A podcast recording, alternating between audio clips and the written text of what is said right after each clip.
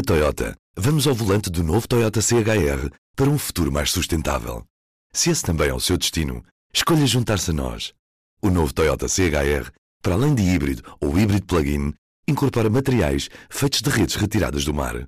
Assim, foi pensado para quem escolhe ter um estilo de vida mais ecológico e consciente. Cada escolha conta e escolher o novo Toyota CHR é ir mais além pelo planeta azul. Saiba mais em toyota.pt. P24. Hoje é quarta-feira, 11 de outubro. Apresentamos a nova gama de veículos híbridos plug-in.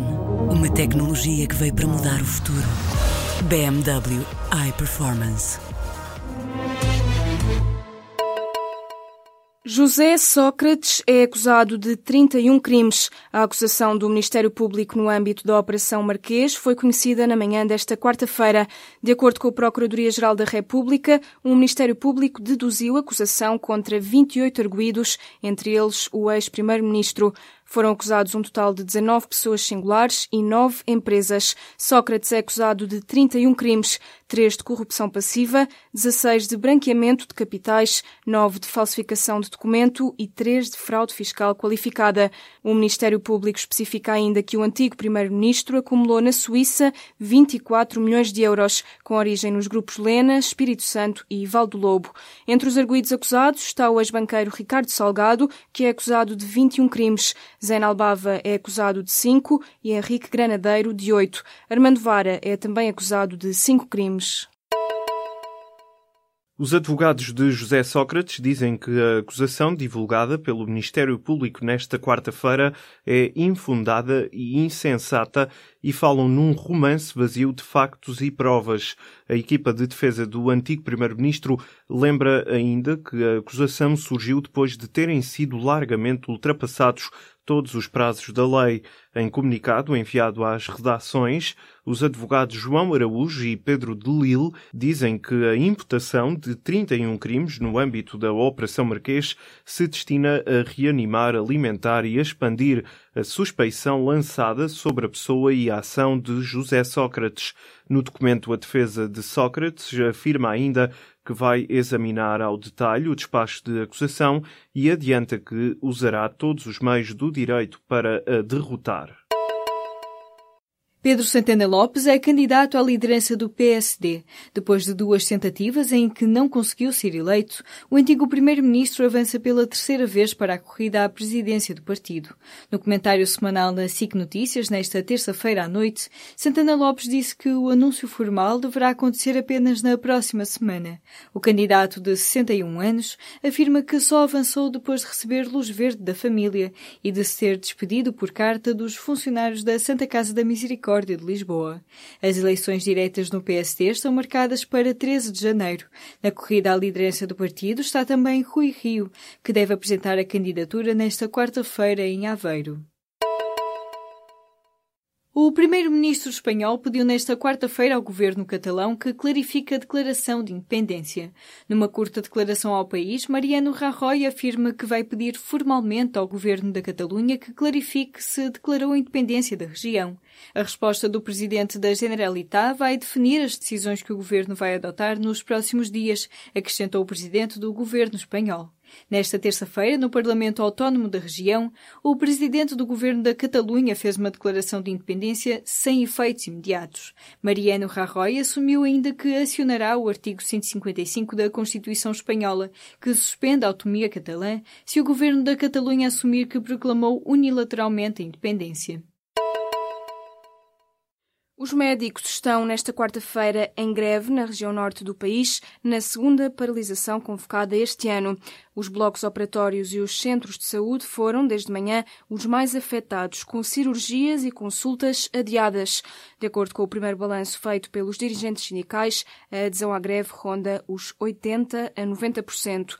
A paralisação foi convocada para os serviços do Norte, mas vai alargar-se nas próximas semanas às outras regiões do país.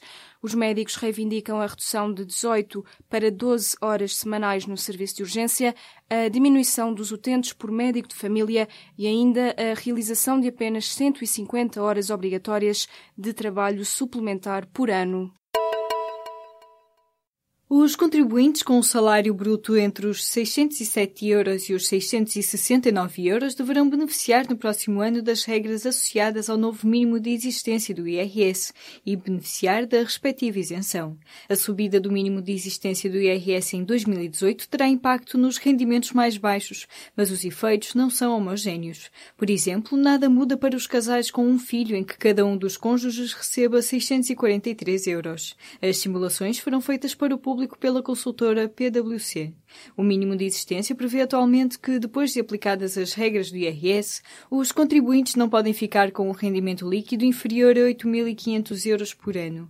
Resta saber como a questão fica clarificada na proposta do Orçamento do Estado que o Governo deverá aprovar nesta quinta-feira na reunião do Conselho de Ministros. A proposta será apresentada ao Parlamento na sexta-feira. A PT está a dispensar os trabalhadores que estão sem funções da obrigação de comparecerem nos seus locais de trabalho. O despacho de dispensa de assiduidade a título excepcional e temporário começou a chegar a mais de uma centena de funcionários da PT-MEL no início do mês. Apesar de não lhes dar serviço para fazer, a operadora da Altice impunha aos trabalhadores um horário laboral rigoroso. Mas agora o que pretende é que passem os próximos três meses em casa, entre 16 de outubro e 15 de janeiro. A Autoridade para as Condições no Trabalho, que tinha identificado infrações no dever de ocupação efetiva dos trabalhadores, já está a analisar esta dispensa de assiduidade. Os sindicatos da PT aguardam uma reunião com a nova presidente da empresa, Cláudia Goya, para explicar os contornos e implicações do processo. A má qualidade do ar causa a morte de 400 mil cidadãos da União Europeia prematuramente todos os anos. O alerta é dado no último relatório da Agência Europeia do Ambiente, divulgado nesta quarta-feira. O documento sobre a qualidade do ar na Europa indica que a maior parte das pessoas que vivem nas cidades da União Europeia está exposta a ar de má qualidade. Só em Portugal, mais de 6 mil pessoas terão morrido prematuramente em 2015 devido à má qualidade do ar. Em causa está a presença de partículas em suspensão, dióxido de azoto e o ozono, de acordo com os dados do relatório.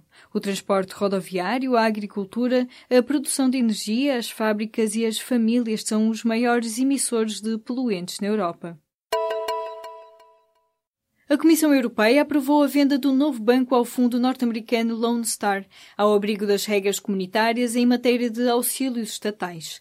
A aprovação foi divulgada nesta quarta-feira em Bruxelas.